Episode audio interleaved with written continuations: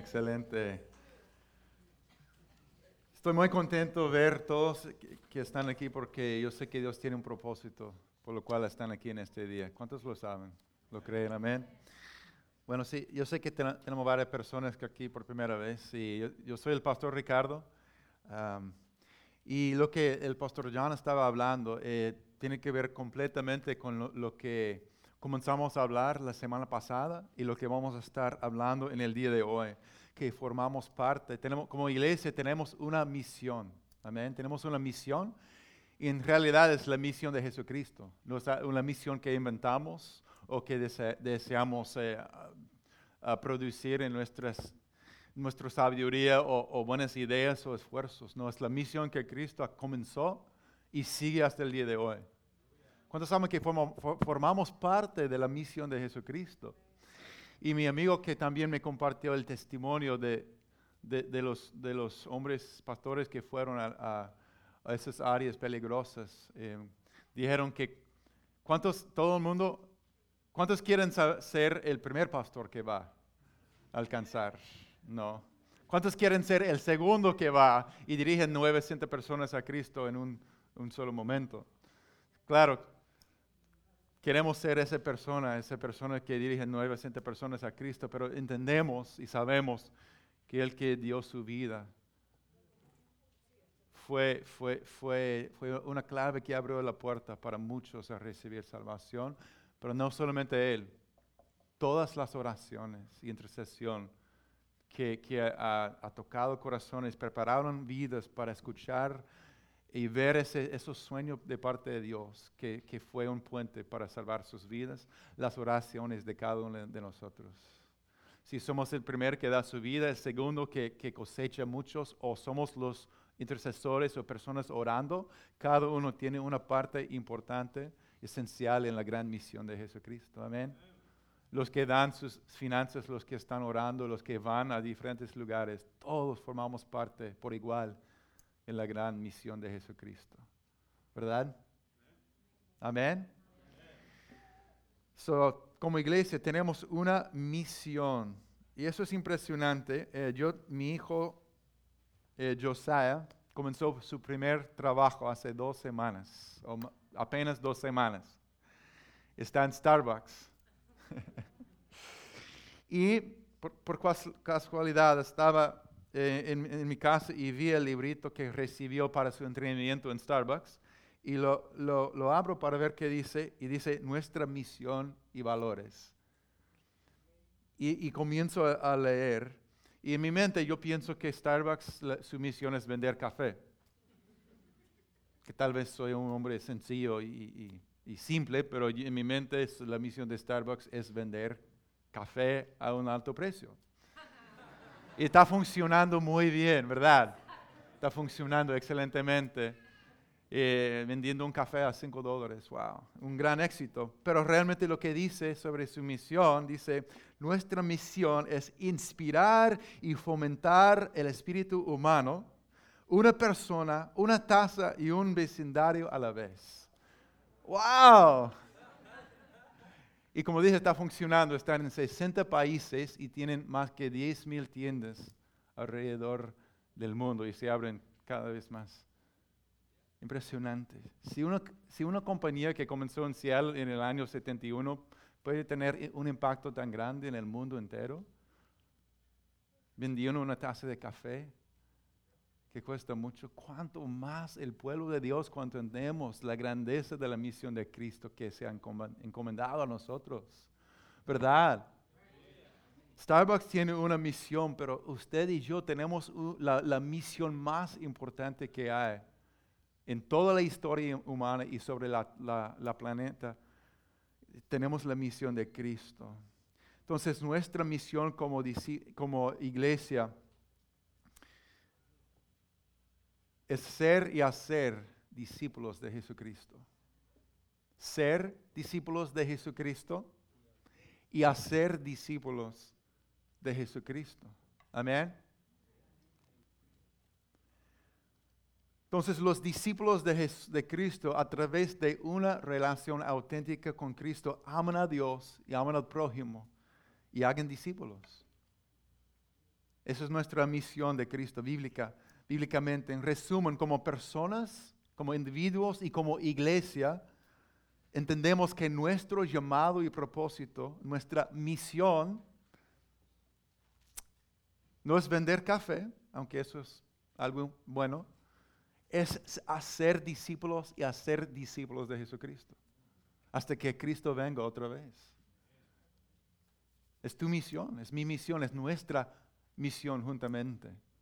So vamos a estar, al entender nuestra misión, vamos a ver cómo eh, vimos la semana pasada, cómo nos vemos llevando a cabo esta misión.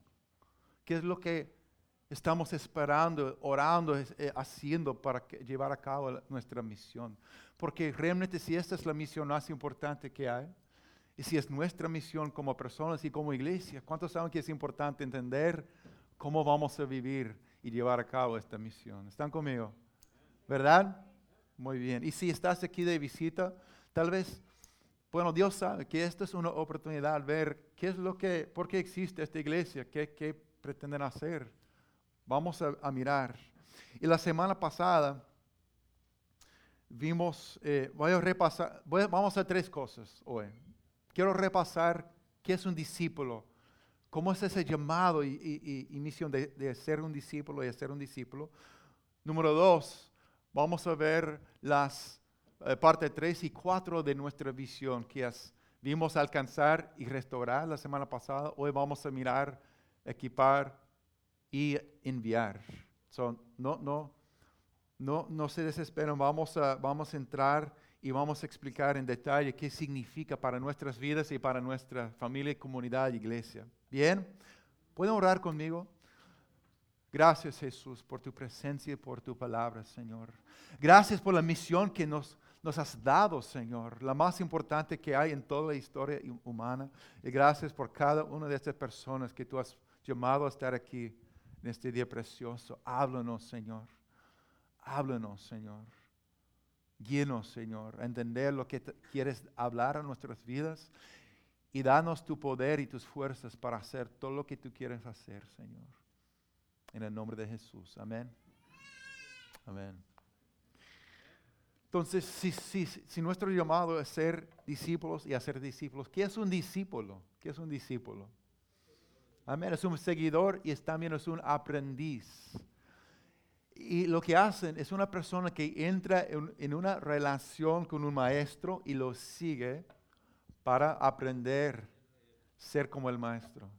En primer lugar, cómo ser como el maestro. Como tú has visto un niño chiquito y de una vez tú sabes, es, es, el, es el hijo de fulano. Por sus gestos, por la manera que habla, todo es como una imitación en versión pequeña de su, papá y su mamá, ¿verdad? Aquí tenemos uno. yo estoy aquí. No, pero porque los niños están mirando constantemente a mami, a, a, papá, y, comienzan a imitar todo lo que hacen, sus gestos, su, su, todo. Nuestro primer llamado es ser como el Maestro. Al estar con Cristo, al conocer a Cristo, y así llegamos a ser como Cristo en su carácter, en su corazón, en su vida, en su deseo, en todo. Y el, también hacer lo que hace el maestro, al crecer los hijos, a veces un hijo comienza a tomar responsabilidad o hasta heredar un negocio que su papá ha hecho, su abuelo y su papá ha hecho. Un hijo maduro comienza a hacer las mismas cosas que ha hecho su papá, ¿verdad? Nosotros también tenemos el llamado de, ser como Cristo, pero también aprender a hacer lo que Cristo hace, a hacer lo que Cristo hizo, ser y hacer discípulos. Lo que Cristo hizo, Él sanaba, Él salvaba a las vidas, pero también Él levantó un grupo de personas llamados discípulos de Él, sus seguidores, que aprendieron junto a Él. Nosotros también tenemos el llamado de hacer discípulos de otros de enseñar a otros lo que Cristo nos está enseñando a nosotros, de a través de nuestro ejemplo, que otros vean cómo, como Cristo vive lo que Él quiere hacer en este mundo. Ser Entonces, ¿cuál es nuestra misión? Es ser y hacer, ¿qué? Discípulos, seguidores, aprendices de Jesucristo. Amén. Entonces, cuando en, la, en cada momento de nuestra vida, sea en la mañana o, cuando tú abres la palabra de Dios y cuando tomas tiempo para solamente estar con Cristo, estás, al estar con el Maestro, Él está, es, otra oportunidad de aprender a ser como Él y que su, su vida crezca en nosotros. Amén. Y cuando su vida está creciendo en nosotros, otros van a estar impactados por eso. Nuestros hijos, nuestros vecinos, eh, compañeros de trabajo, nuestra familia extendida y más allá. Personas que ni, ni, conocemos en este momento van a estar impactados por cada una de tus vidas, porque la vida de Cristo ya está en nosotros. Y estamos aprendiendo al estar con el Maestro, ser como Él y hacer lo que hace. ¡Wow! ¿Cuántos saben que eso es emocionante? La invitación está abierta. Y Cristo dijo, hablando de una invitación, me encanta lo que dijo en Mateo 11, 28 29, vengan a mí, vengan a mí, a todos los que, que están cansados y agobiados, y yo les daré descanso. Hay una invitación. Vengan a mí, vengan a mí. Ese es el primer paso, ¿verdad? Solamente venir tal como eres. Venir a Cristo exactamente como eres en este momento. Si estás cansado, agobiado, no tienes fuerzas, estás cansado de la religiosidad o del pecado, de la lucha, de la batalla, de, todo, vengan a mí, Cristo dice, y yo les daré descanso. Carguen con mi yugo. Eso habla de, la, la, sumisión a su, a su autoridad, de si tú eres el Señor. Yo estoy cansado de manejar mi propia vida. Yo, yo, yo te recibo como Señor, como mi Rey. Y después aprenden de mí. Aprenden de mí. Eso es hermoso. Una invitación, venir a Cristo, someternos a su señoría en nuestra vida y aprender de Él. Cristo dice, te voy a enseñar. Te voy a enseñar. Dice, pues yo soy apacible y humilde de corazón y encontrarán descanso para su alma.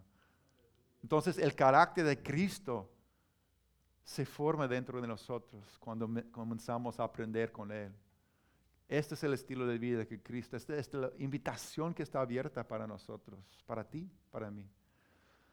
Vengan a mí. Eh, la semana pasada vimos una imagen que dice muchísimo sobre la vida de un discípulo. Es esta imagen Aquí tenemos, eh, en este círculo tenemos un, trono. Y sobre ese trono es self, el yo, el yo. Hay una parte en mí, en, nosotros, que quiere mantenernos en ese lugar sobre el trono de nuestra propia vida, ser el rey de mi vida. Yo quiero decidir lo que quiero hacer, yo quiero hacer lo que quiero hacer cuando me dé la gana. Pero yo sé que necesito la, ayuda de Cristo en mi vida. Entonces yo quiero tener a Cristo al lado, cerca, por si acaso sea un problema. ¿Verdad? El copiloto, Dios es mi copiloto. Yo tengo el, volante aquí firmemente en mis manos, pero por si acaso Cristo está ahí si, si necesito ayuda, ¿verdad? Yo creo que lamentablemente varios cristianos piensan que eh, así, eso es ser un cristiano, yo voy a la iglesia y Cristo está ahí por si acaso. No. Pero el problema es que hay, un choque de prioridades y la vida está en desorden, porque aunque quiera la, ayuda de Cristo, no he podido soltar el control. Entonces, cualquier cosa que mantengo en mis manos no sale bien. Yo no sé manejar mi propia vida. Yo no sé dirigir mi familia. Yo no sé ser un hombre de Dios. Yo no tengo la capacidad para amar sin condiciones eh, y, con ese amor inagotable como Cristo hace. Yo no sé vivir ese llamado sobre mi vida. Hasta que al fin yo vengo a los pies, como cantamos hoy. Señor Jesucristo, vengo a tus pies, ¿verdad? Yo vengo a tus pies. Toma tu lugar sobre el trono de mi vida. Yo me someto a ti y Cristo comienza a poner todas las cosas en mi vida en su lugar. Y así comenzamos y comienzo a experimentar la paz de Dios que sobrepasa todo entendimiento. aunque haya pruebas y, batallas y, retos y todo, desafíos, pero Cristo está sobre el trono y Él es mi rey y tu rey. Amén. Ese es el cambio que realmente se requiere para, para decir, sí, yo quiero ser un discípulo de Cristo. Es decir, Cristo toma tu lugar en mi vida. Amén. Amén. Soltar el control. Así que nuestro primer llamado es ser un discípulo de Jesús. Entonces, quería mencionar rápidamente cuáles son las marcas de un discípulo de Jesús. ¿Qué dice Cristo? En primer lugar es el amor. El amor. Jesús dijo en Marcos 12, 30 y 31, ama al Señor tu Dios con todo tu corazón, con toda tu alma, con toda tu mente y con todas tus fuerzas. El segundo es ama a tu prójimo como a ti mismo. No hay otro mandamiento más importante que estos. El amor, amén, con todo. Amar a Dios con todo. No hay otro llamado o propósito más alto que eso. Amar a Dios. Estamos aquí aprendiendo a amar a Dios con todo lo que somos. Y no lo, no lo hacemos perfectamente, ¿verdad? Pero Cristo está caminando con nosotros y aprendemos a amar a Dios. No hay nada más importante. Adorar a Dios, confiar en Dios, amar a Dios. Pero la cosa es que Cristo dice que amamos, sabemos que nuestro amor para Él es, es la respuesta a su amor para nosotros. Dice que lo amamos porque Él nos amó primero. Amén. Él no nos pide amarle solamente porque Él es Dios y lo merece, aunque es así. Lo amamos porque Él nos ha amado perfectamente. Amén. Hasta fue a la cruz. Pero dice también amar al prójimo. Ama a tu prójimo, a tu prójimo como a ti mismo. No hay otro mandamiento más importante que estos. Tu prójimo, tu cónyuge, ¿verdad? Tus hijos, tu vecino, compañeros de trabajo, hasta los enemigos. Pero también Jesús dijo en, Juan 13, 35, de este modo todos sabrán que son mis discípulos por la cantidad de libros cristianos que tienen en tu casa. Oh, ups. No. Ah, porque tienes puesto radio, al radio cristiano constantemente. Porque tiene un t-shirt que dice Cristo vive. Ah, no, no, disculpe. De este modo todos sabrán que son mis discípulos si se aman los unos a los otros. Amén. Puede ser una persona religiosa sin amor, puede ser tal vez una persona espiritual sin amor, pero no puede ser un discípulo de Jesucristo sin amor. Número, número dos, un discípulo sigue y obedece a Jesús, sigue y obedece a Jesús. Cristo dijo, los que acepten mis mandamientos y los obedecen son los que me aman. Y también en Juan 14, 15, si ustedes me aman, obedecerán mis mandamientos. Ser un seguidor es seguir, es obedecer. Y, y, también dijo en Juan 12, 26, quien quiere servirme debe seguirme, y donde yo esté, allí también estará mi siervo. A quien me sirva mi Padre lo honrará vamos a seguir. Número tres, Cristo es el centro de tu vida, como acabamos de ver en la imagen. Cristo es el centro de tu vida. Hermano, amigo, amigo aquí hoy algo o alguien va a estar en el centro de tu vida, en mi vida. Siempre algo.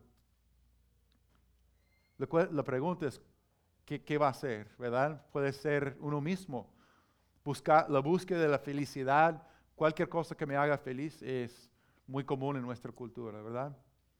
Yo, yo estoy en el centro de mi vida, si, si, no estoy feliz, voy a cambiar todo, voy a cambiar de esposo, voy a cambiar de trabajo, voy a hacer de todo, voy a hacer lo que yo deseo hacer, tratando de hacerme feliz. Yo estoy en el centro de mi vida y a mí no me importa lo que digan los demás o lo que Dios diga, pero si, yo, yo tengo que estar en el centro.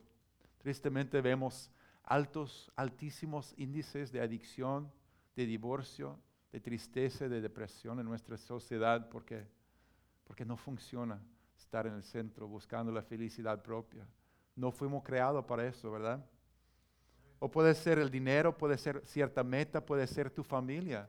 Cosas buenas, bendiciones que Dios nos da pueden estar en el centro, pero estas cosas llegan a ser ídolos. Porque Jesús, solamente Jesús pertenece en el centro Jesús. En varias ocasiones Cristo dijo claramente que para ser su discípulo nada ni nadie más puede tener el lugar central en la vida de su discípulo, solo Él. ¿Por qué? Porque las demás cosas son ídolos y terminamos atados, terminamos eh, ansiosos, terminamos tristes, terminamos atados a las cosas que ponemos en el centro que no sean Jesucristo, porque no fuimos diseñados para eso. Jesús pertenece en el centro. Vemos al rico joven que quería seguir a Cristo. Cristo le dijo, está bien, tú puedes seguirme. Solamente vende tus bienes, dar todos los pobres y sígueme. ¿Qué pasó? Se fue triste, porque él estaba atado al, ídolo de su dinero. Por eso se fue triste porque tenía las riquezas en el centro de su vida. En otra ocasión Jesús dijo, si alguien ama a su papá o mamá más que yo, no puede ser mi discípulo. Ahora, claro, la lealtad familiar es muy importante.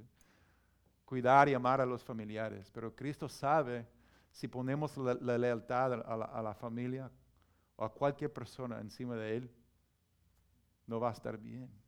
No va a estar bien. Em, a mí me sigue impactando cuando yo estuve en Asia, un viaje misionero, estamos haciendo clínicas, operativos médicos, y yo no hablaba el, idioma en el país asiático donde estábamos. Yo tenía un intérprete, un hombre cristiano a mi lado, compartiendo, orando por la gente, interpretando lo que yo decía, compartiendo el Evangelio. Por varios días fue maravilloso, fue increíble, pero este hombre a mi lado, eh, una vez no, no, no había nadie en ese momento, eh, para a, lo cual hablar y orar. Entonces comencé a platicar con él para conocerle un poquito más. Y no sé, buscaba una pregunta interesante. ¿qué, ¿Cuál es tu versículo favorito de la Biblia? Y me, me dijo un, un, versículo bíblico que nadie había dicho, me había dicho que es su favorito antes. Y fue Hebreos 11, 25 a 26. Hablando de Moisés, dice que prefirió ser maltratado con el pueblo de Dios a disfrutar de los efímeros placeres del pecado. Consideró que el aprobio por causa del Mesías era una mayor riqueza de los tesoros de Egipto porque tenía la mirada puesta en la recompensa. Yo estaba en mi mente pensando, bueno, poderoso versículo, pero ¿por qué es el, tu favorito? Y me, explicó.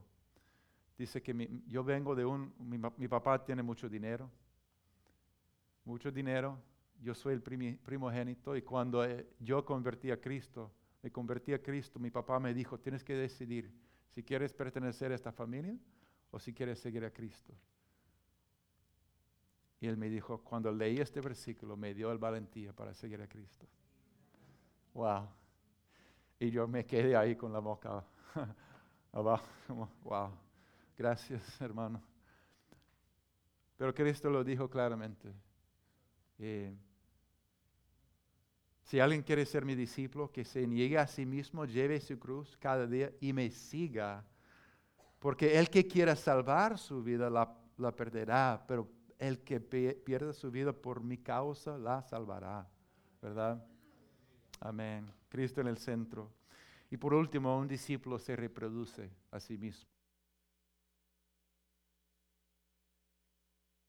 Un discípulo se reproduce a sí mismo, hace discípulos. Lo que es saludable, lo que tiene, lo que tiene vida, se reproduce a sí mismo, ¿verdad?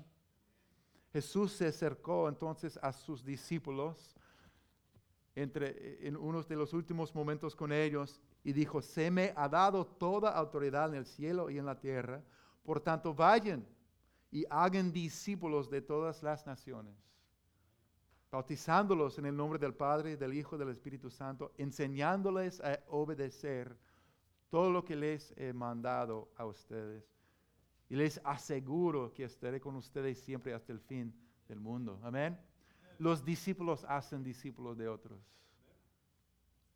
Reproducimos la vida de Jesús que está en nosotros, en la vida de otros. Es una misión bien grande, bien importante, excelente y hermosa. cuando tú ves una persona que tú has impactado a través de tu vida, nadie es perfecto, fallamos y tenemos que pedir perdón a nuestros hijos, a nuestros esposos, a nuestros amigos, perdóname. Pero cuando la vida de Cristo está en nosotros, hay algo que podemos, que puede producir vida en otros también. Decir, mira, yo sé que no sabes caminar con Cristo, pero lo poco que tengo o lo mucho que tengo te voy a compartir. Y es hermoso ver una vida siendo transformada delante de tus ojos por Cristo en ti y Cristo en ellos. Amén. No, nadie, yo no estaría aquí si no fuera por las personas que tomaron el tiempo para amarme, instruirme y enseñarme cómo caminar con Cristo. ¿Cuántos fueron alcanzados a través de otros? ¿Verdad? Todos. Y cuando nuestro amor y lealtad hacia Jesús llegue a ser contagioso, otros aprenden a amar a Jesús al estar con nosotros. No es complicado, pero es algo que tenemos que ser intencional en eso. Alguien escribió al respecto. El discipulado ocurre cuando una persona transformada irradia a Cristo a quienes los rodean. Ocurre cuando las personas experimentan tan profundamente el amor de Dios que no pueden hacer nada más que afectar a quienes los rodean. Hermoso, amén. ¿Cuántos quieren ser contagiosos con el amor y la verdad de Cristo? En resumen, nuestra misión como individuos y como iglesia es ser y hacer discípulos de Jesucristo. Creo que es importante pausar aquí por un momento porque es, no es algo ligero, ¿verdad? Es algo tan importante que, que requiere una decisión, requiere decir, wow, realmente Cristo está llamándome a mí ser un seguidor, ser un aprendiz y tenerle a Él el centro de mi vida. Sí, a ti y a mí directamente. Es un llamado muy directo, muy claro. Es un llamado que, va a afectar todo, toda tu vida, toda tu familia, todo tu futuro, presente y futuro y la eternidad. Y también va a afectar, impactar la eternidad de otras personas.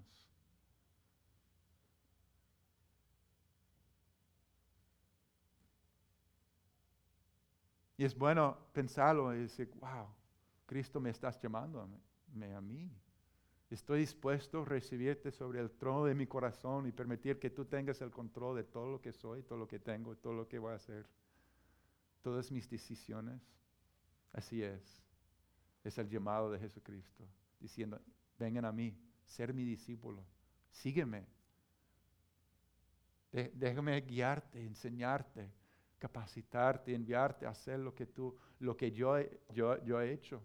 Tú vas a hacer lo mismo. Amén. ¿Quién, quién eres? Tal como eres. Ven vengan a mí. No tienes que cambiarte para venir a Cristo. Solamente tienes que rendirte. Eso es lo, maravilloso. No tienes que limpiarte y poner en orden toda tu vida como el círculo. No. Primero Cristo viene al trono y después Él pone en orden todas las cosas de nuestras vidas. Eso es lo maravilloso, que Él nos ayuda con todo. Es un buen Padre. So te invito a, realmente pensar y considerar profundamente. Cristo me está llamando. Estoy le voy a seguir, voy a, voy a darle el, lugar central a mi vida. Eso es. entonces, como iglesia, si nuestra misión como individuos y como iglesia es ser y hacer discípulos de Jesucristo, ¿cómo nos vemos llevando a cabo esta misión? Porque es algo muy personal, pero también es algo que vivamos juntamente en unidad, que vivamos juntos como un cuerpo en Cristo, ¿verdad? ¿Cuántos están agradecidos que no es algo que tienes que hacer solo, tú solito, no? Es algo que hagamos juntos. Hagamos juntos.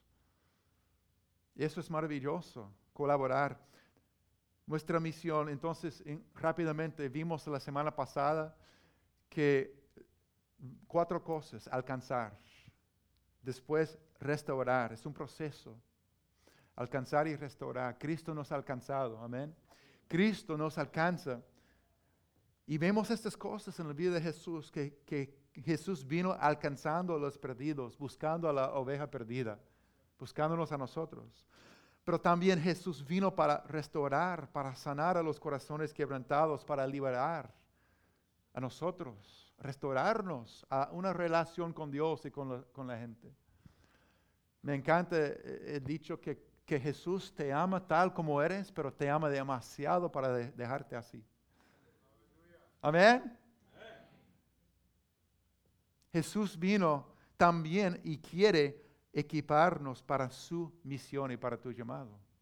Vemos, vimos a Jesús levantando discípulos de Él que iban a, e, e, equipándolos, enseñándolos, preparándolos para, para algo.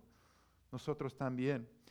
Y también vimos que Jesús los envía como Él fue enviado. Jesús nos envía a nosotros también. Él dijo, vayan. So vamos a vamos a mirar los últimos dos dos aspectos de nuestra visión, que es equipar, digan conmigo, equipar y enviar. Enviar. Muy bien.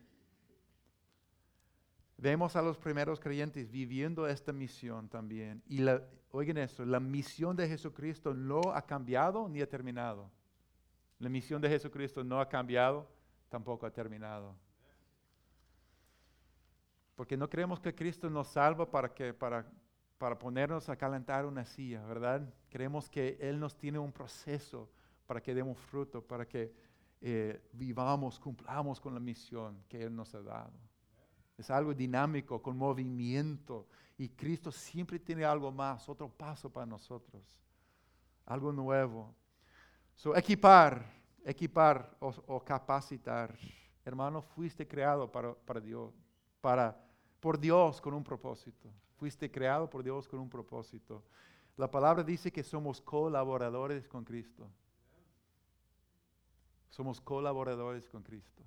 Es grande, ¿no? Juegas una parte central y esencial en la misión de Jesús. Y el mismo Cristo que nos alcanza y nos restaura también quiere capacitarnos para llevar a cabo esta misión. Capacitar, ¿qué quiere decir esto?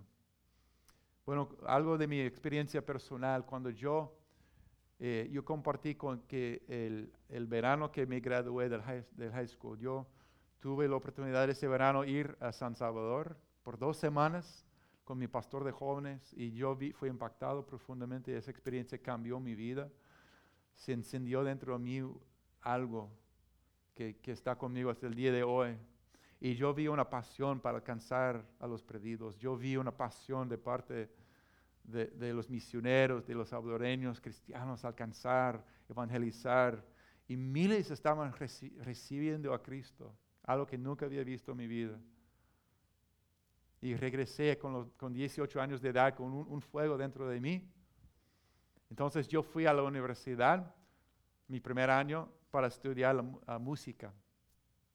Pero en ese año yo sentí una inquietud dentro de mí de parte de Dios. Algo diciéndome, música no es el fin, música no es todo, algo más. Sentí una carga para las almas, sentía una, inquietud que muchos, la, mayoría de los jóvenes en, este campus y en mi trabajo estaban perdidos sin Cristo. Y un día yo tuve una visión. Eh, a veces yo trataba de hacer cosas como, con esa inquietud dentro de mí. Yo veía homeless y, paraba a orar con ellos, practicar con ellos y, cosas por el estilo, pero realmente eh, no sabía qué hacer. Y un día yo tuve una visión. Yo vi a los jóvenes en mi campus universitario, pero todos se veían como esqueletos, esqueletos, como, yo sabía que todos estaban muriendo sin Cristo. Y sentí esa carga. Yo como yo tengo que hacer algo al respecto. Pero en realidad yo no sabía qué hacer. Yo no tenía la capacidad o, nada. Yo no sabía qué hacer, cómo comenzar, cómo pensaba. Tal vez un estudio bíblico, algo. Pero no, nada, no sabía. Yo no estaba capacitado.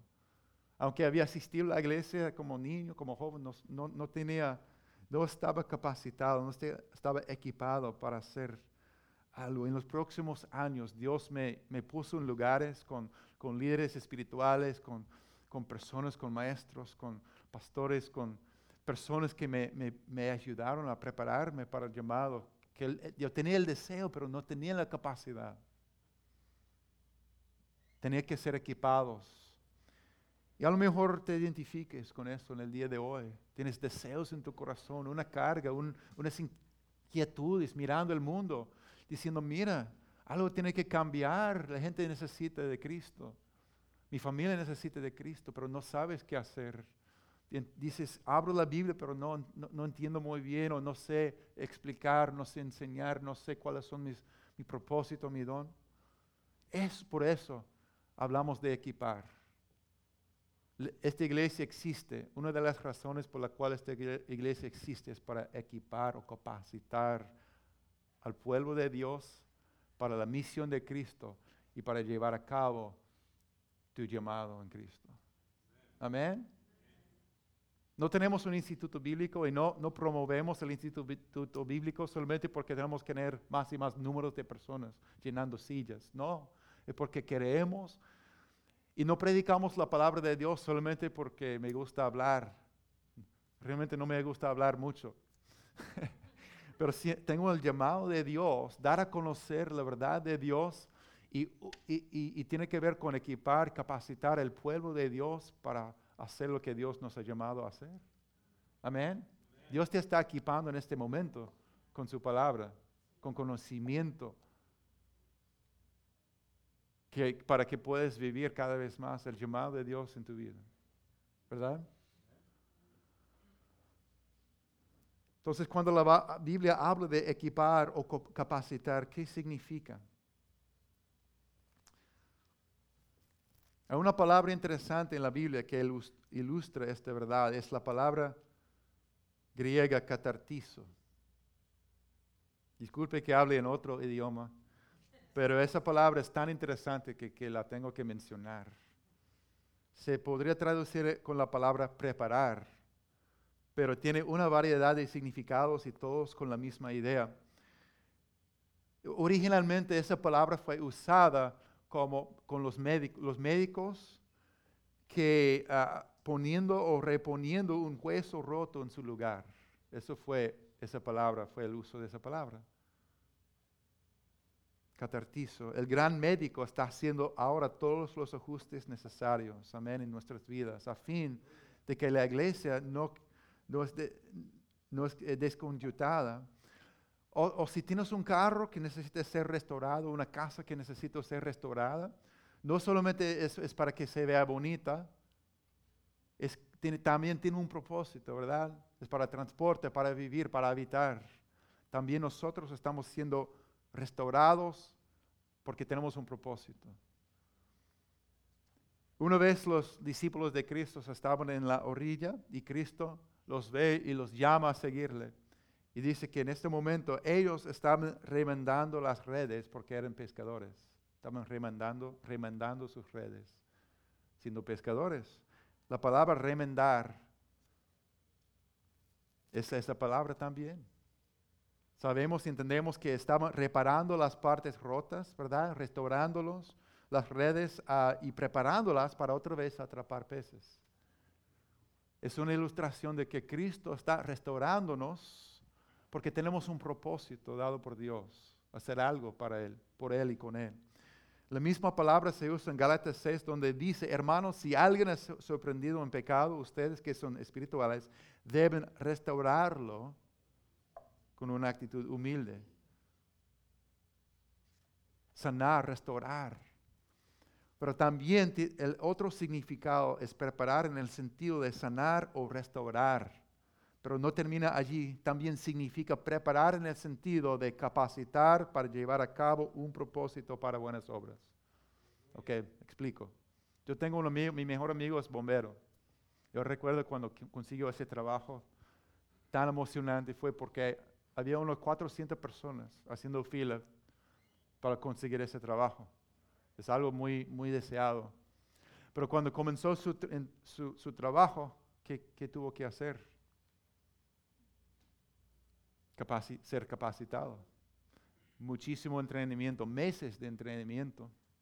También recibió muchísimo conocimiento, ¿verdad? Cómo salvar vidas, cómo usar las cosas que tenía, cómo responder en cualquier situación, cómo usar todo lo que tenía a su disposición como bombero, pero también recibió muchas herramientas, ¿verdad? Ese traje que ponen, esas herramientas que tienen, ese conjunto de conocimiento, de herramientas, de, todo, es a fin de capacitar al bombero para salvar vidas, ¿verdad? Eso es, eh, eso es lo que equipar significa como nuestro valor. Dios nos restaura y también nos capacita, nos, restaura, nos eh, equipa para salvar vidas, ¿verdad? Espiritualmente, hermano, Dios no solamente está restaurándote para que seas feliz, ¿verdad? algo es hermoso, pero también quiere equiparte para tu llamado y propósito para salvar vidas, para restaurar vidas, para vivir las buenas obras que Él tiene para ti. ¿Entienden? Eso es equipar. Entonces, ¿de qué manera Dios nos equipa? Bueno, yo veo tres, por lo menos tres maneras. Su palabra, su pueblo y también el poder de su espíritu.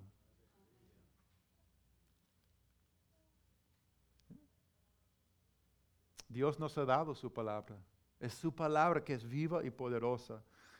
Y Pablo escribió a Timoteo, Dios nos dio que toda la escritura es inspirada por Dios y útil para enseñar, para reprender, para corregir y para instruir en la justicia. ¿A fin de qué? A fin de que el siervo de Dios esté enteramente capacitado para toda buena obra. En otras palabras, Dios nos ha dado su palabra para revelar quién es Él, pero también está capacitándonos para vivir las buenas obras, para toda buena obra, para que estemos enteramente capacitados, equipados para vivir el llamado de Dios sobre nuestras vidas. Wow. Para la obra del servicio, para ministrar. También Dios nos ha dado su tenemos el pueblo de Dios, sobre todo los líderes espirituales, pero todos. Habla aquí específicamente de líderes espirituales cuando dice, Él mismo, Cristo, constituyó a unos apóstoles, a otros profetas, a otros evangelistas, a otros pastores y maestros.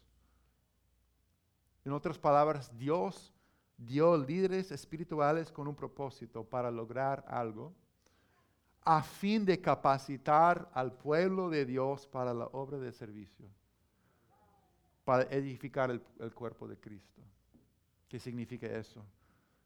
A veces es, común a veces pensar que el sacerdote, el pastor, el maestro, el evangelista está allí para ministrar, para hacer la obra de Dios.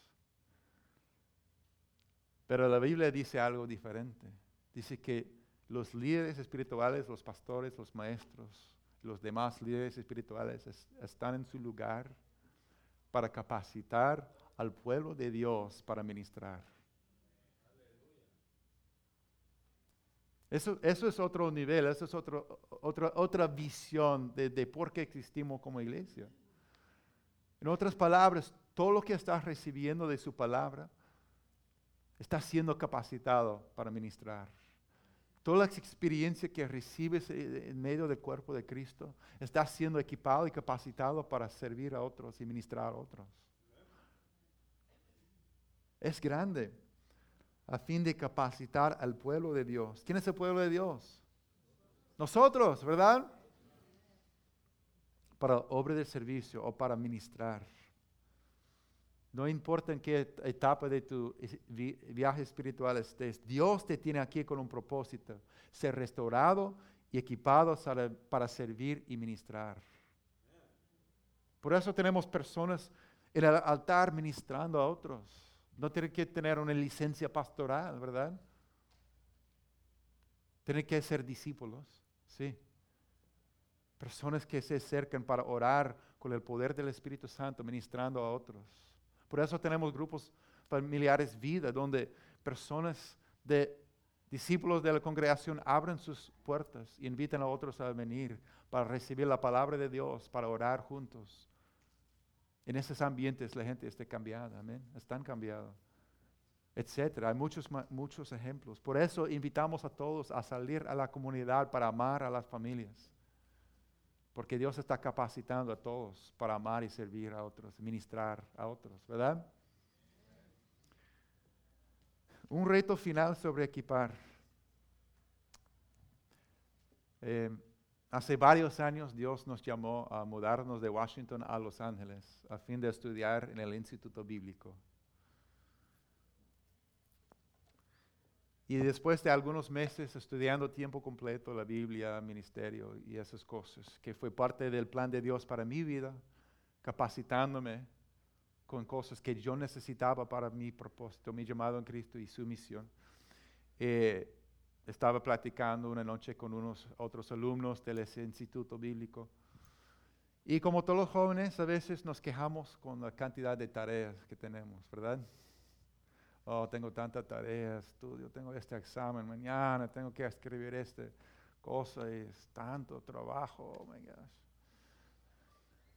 Y recuerdo que yo, yo salí este, ese tiempo platicando con los otros jóvenes esa noche en camino a mi casa y, sentí con el Espíritu Santo, ¿verdad? Y la convicción del Espíritu Santo. Y, Dios comenzó a, no sé cómo pasó, pero, pero me, puso, me, hizo pensar en las personas alrededor del mundo, quizás en países que no tienen acceso a una Biblia, o apenas han, escuchado el nombre de Jesucristo. Y sentí una, una, convicción tan fuerte, mirando, yo tengo diez, no sé cuántas, ocho Biblias, digamos. Dios me ha puesto a estudiar su palabra todos los días. Dios me ha rodeado con su palabra y con, con, con tanta verdad de Él y sentí como un temor dentro de mí, porque sentí y me di cuenta, yo soy responsable. Todo lo que Dios me ha dado, yo soy responsable de hacer algo con todo esto. Y en comparación con gente que, que, que casi no tiene una Biblia, yo tengo una profunda responsabilidad delante de Dios, hacer algo con todo esto. Un temor y, decía dentro de mí, Dios, yo no quiero saber ninguna otra cosa, no quiero que me enseñes nada más, no quiero saber más, de ya porque ya tengo demasiado conocimiento, más que puedo usar en mi vida, Señor. Porque dice en Lucas 12, 28, hay al que se le ha confiado mucho, se le pedirá aún más. Oh, my goodness.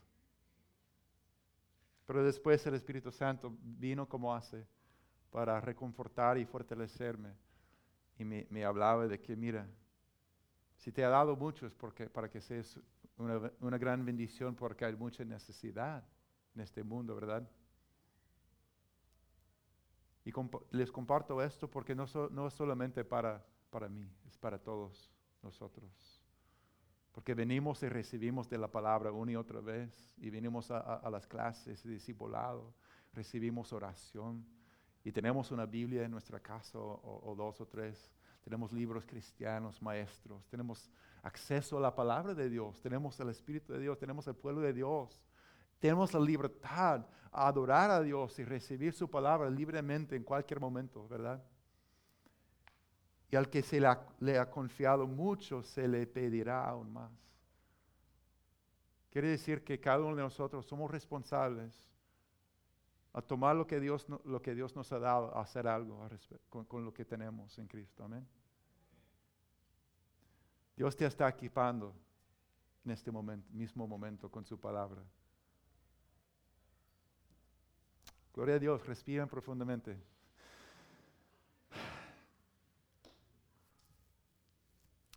Y por último, termino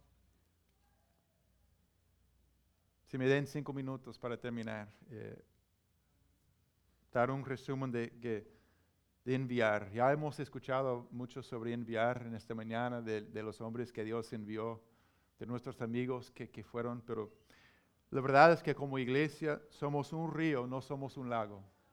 Somos un río, no somos un lago. Un lago, no queremos ser un lago que, que, crece y crece y crece y se estanca. Nadie quiere meterse en esa agua como vimos en Camp Coinonía hace dos semanas. Yo no vi a ninguna persona metiéndose en esa agua tan fea porque está estancado, ¿verdad? Pero un río puro se mueve, tiene movimiento, hay un fluir. El Padre envió a Jesús para alcanzarnos, pero luego después de hacer la obra de alcanzar y sanar, enseñar, ¿qué hizo? Él envió a sus discípulos para continuar la obra y, él se fue. Sí. Él se fue y dejó a los discípulos con el poder del Espíritu Santo en su vida para seguir llevando a cabo su, misión en el mundo. ¿Verdad? Dios está equipándote y, el enviar, en algún momento Dios está enviándonos. Yo, creo que a veces nos toca descubrir que Dios ya me ha enviado a un lugar. Pero a veces Dios nos envía y tenemos que despedir y enviar a otros lejos con un propósito que cuando es Dios hablando, cuando es Dios envía, amén. A lo mejor algún día vamos a enviar a usted. Algún día tal vez van a enviar a nosotros. Yo no sé, Dios, Dios sabe. Pero Jesús dijo lo siguiente a sus discípulos, y, es uno de los versículos más, que más me impacta. Después de su muerte y su resurrección, Jesús aparece a sus discípulos y les dice, la paz sea con ustedes como el Padre me envió a mí, así yo los envío a ustedes. Piénsalo. Como el Padre me envió a mí, así yo los envío a ustedes. Y después sopló sobre ellos y les dijo, reciban el Espíritu Santo diciendo, los estoy enviando para hacer lo que yo comencé a hacer. Pero no solo, sino con mi Espíritu Santo en, ustedes. ¿Por qué enviar es importante como nosotros, como iglesia? Algunos, tal vez algunos ministerios piensen que enviar es una pérdida, vamos a perder gente, vamos a perder números. Pero creemos que hay personas que necesiten lo que Dios está poniendo en nosotros, que no van a recibirlo si no vamos. ¿Entienden? Es porque Dios lo hizo. Dios envió su único hijo y luego Dios, Jesús, envió a sus discípulos. Pero esta es la cosa, hermanos. Muchas veces pensamos en enviar como ir lejos, pero no siempre es así. El corazón de enviar no tiene que ver con la distancia, sino estar dispuestos a participar en la misión de Dios donde quiera que estemos. Donde quiera que estemos es el corazón de enviar reconociendo donde Dios está dirigiendo y guiándote y dónde está la necesidad y la oportunidad. Tal vez, es un, tal, vez Dios ha puesto en tu corazón una, una familia en particular que conoces. Puede ser que Dios te está enviando a ellos. Un, un lugar, un, unos, unas casas, unos, apartamentos, y cuando ves o, vives allá o ves la gente, piensan, wow, la gente aquí necesita de Cristo. Eso es el corazón de enviar. otra ciudad cercana, una escuela. Quizás esté en tu corazón abrir un grupo familiar vida en cierto lugar para ciertas personas. Eso es el corazón de enviar. Se trata de identificar tu campo misionero para cada temporada en la, en la que te encuentres. ¿Cuál es tu campo misionero ahora?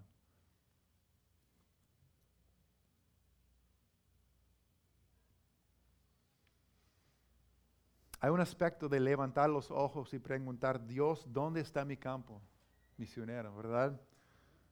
Después de ministrar, Jesús ministró a la mujer samaritana en Samaria y, al ver la respuesta de, su pueblo, Jesús les dio a sus discípulos lo siguiente. ¿No dicen ustedes todavía faltan cuatro meses para la cosecha? Yo les digo, abren los ojos y miren los campos sembrados, ya la cosecha está madura. La parte que más me impacta en este momento es cuando dice, abran los ojos y miren. Porque la verdad es que estaban en medio de, unas personas con mucha hambre de Dios. Pero Cristo dice, tiene que abrir sus ojos a ver, a reconocer el campo alrededor. Cuando lleguemos a Los Ángeles hace muchos años, conseguimos trabajo en un restaurante, mi esposa y yo, mi cuñado, y fue un lugar lleno de pecado, lleno, lleno de maldad y personas muy perdidas. Y pensamos que Dios nos, nos puso allá para, para ganar dinero y vivir, pero nos damos cuenta fue, oh, Dios nos ha puesto aquí, es un campo misionero. Y comenzamos a orar, orar y abrir nuestro apartamento, invitar a las personas a venir, a los jóvenes a venir a jugar eh, juegos con nosotros y después cambió porque nos damos cuenta que querían saber qué dice la Biblia. Tienen preguntas sobre la Biblia y se convirtió en un estudio bíblico. Y poco a poco, no fue fácil, pero poco a poco vimos uno, uno y después otro a, a recibir a Cristo en su vida. Lo que pensamos fue solamente un trabajo, llegó a ser un campo misionero. Y termino con una historia más una, sobre una mujer que se llama Aina, porque vemos milagros cuando somos enviados por Dios. esa mujer soltera, una maestra, nunca se ha casado, uno, fue, a, fue a un viaje misionero a un, y llegó a conocer un pueblo chiquito, muy pobre, que se llama Cercadillo, en las afueras del, de la ciudad más grande del Caribe, Santo Domingo.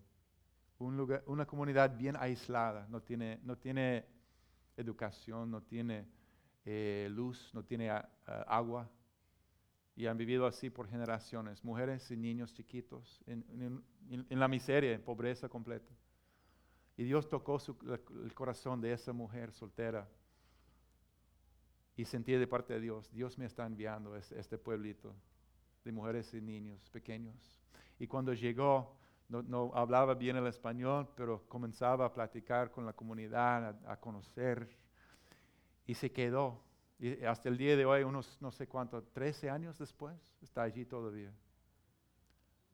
Pero Dios puso, depositó en su corazón, no solamente amar a esa gente, pero su sueño como maestra era tener la mejor escuela, una, una, una escuela excelente, excelente para esta comunidad, tener negocios para que las mujeres podían vivir y sobrevivir en vez de tener, no tener trabajo y vivir dependiente de, hombres.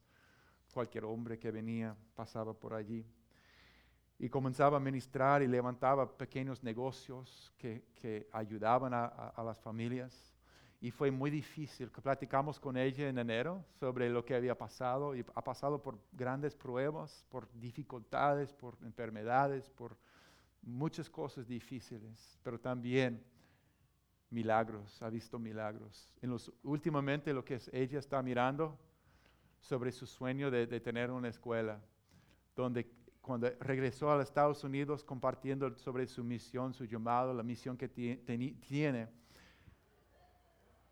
se acercó a ella después de la plática un grupo de una persona diciendo, mira, en nuestra iglesia hemos tenido una escuela privada con todo y Dios nos ha hablado que es tiempo a cerrar. Queremos dar, dar a, ti, a tu ministerio, todos los escritorios, todas las mesas y las computadoras que tenemos. la semana siguiente va a otro, otro lugar y comparte sobre su misión.